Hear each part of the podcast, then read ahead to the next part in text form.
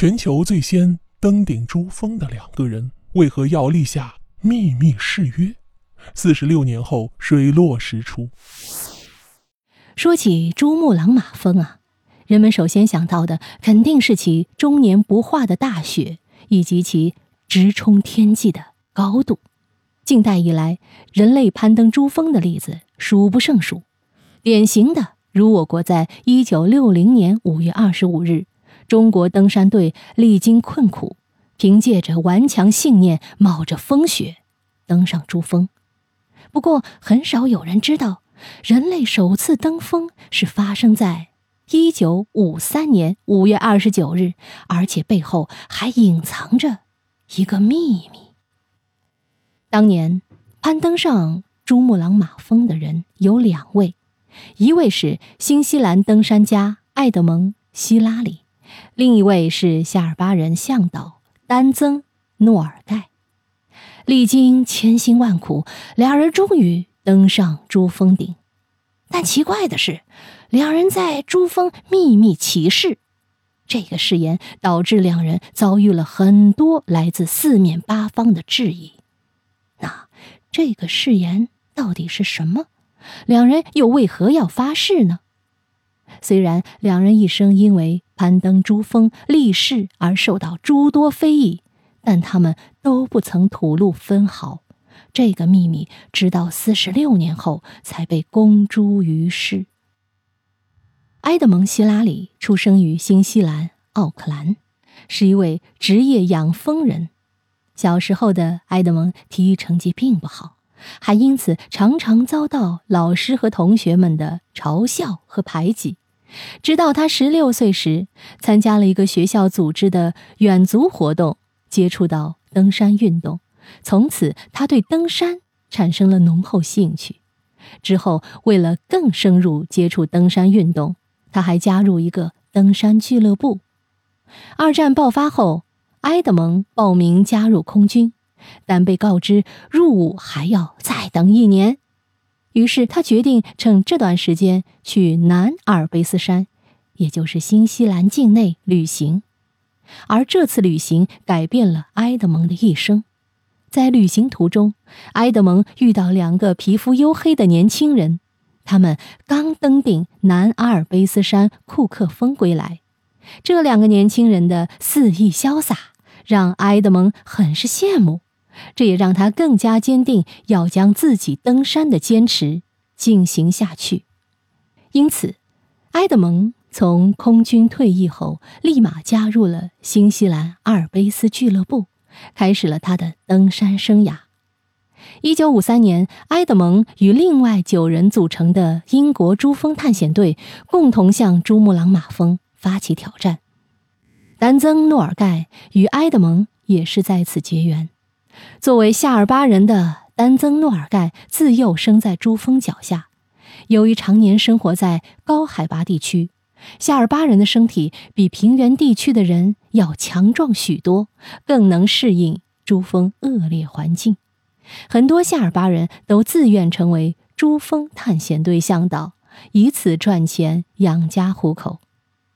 丹增·诺尔盖与埃德蒙攀登珠峰比较起来，他的动机要简单的多，就是为了工作挣钱养家而已。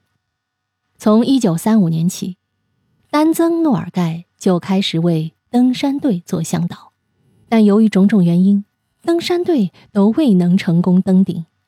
当丹增遇到埃德蒙后，两人一拍即合，决定向顶峰发起冲击。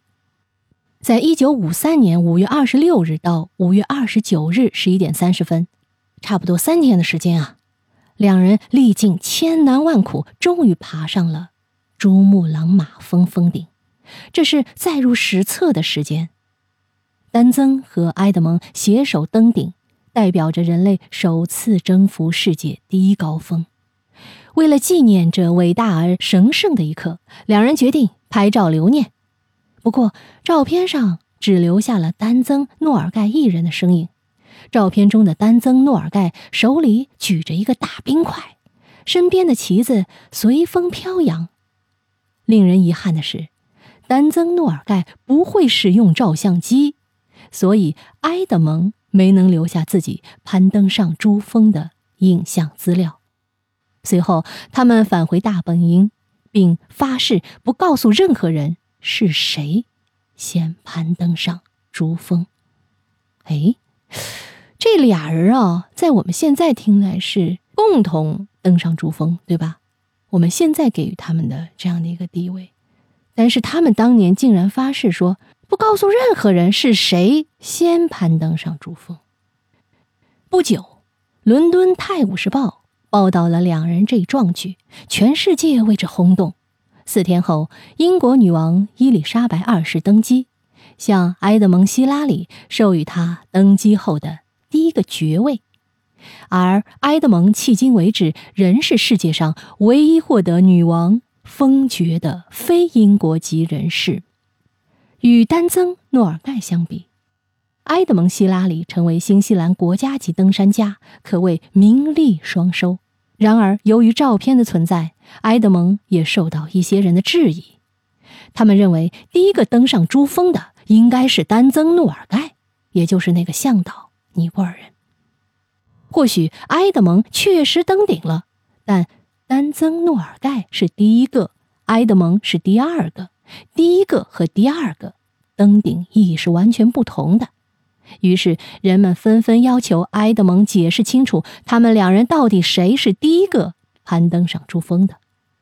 然而，埃德蒙始终模棱两可的回应，还说他当时跟丹增曾在珠峰起誓，绝不向任何人透露是谁第一个登上珠峰，因为他俩是作为一个团队登顶的。显然，埃德蒙这样的回答。并不能让人们打消心中的疑惑，反而更让人怀疑他是第二个登上珠峰的人。之所以不说出来，是因为考虑到名利的问题，强行把两人捆绑在一起。可笑的是，埃德蒙面对质疑时，一口咬定他和丹增是一个团队。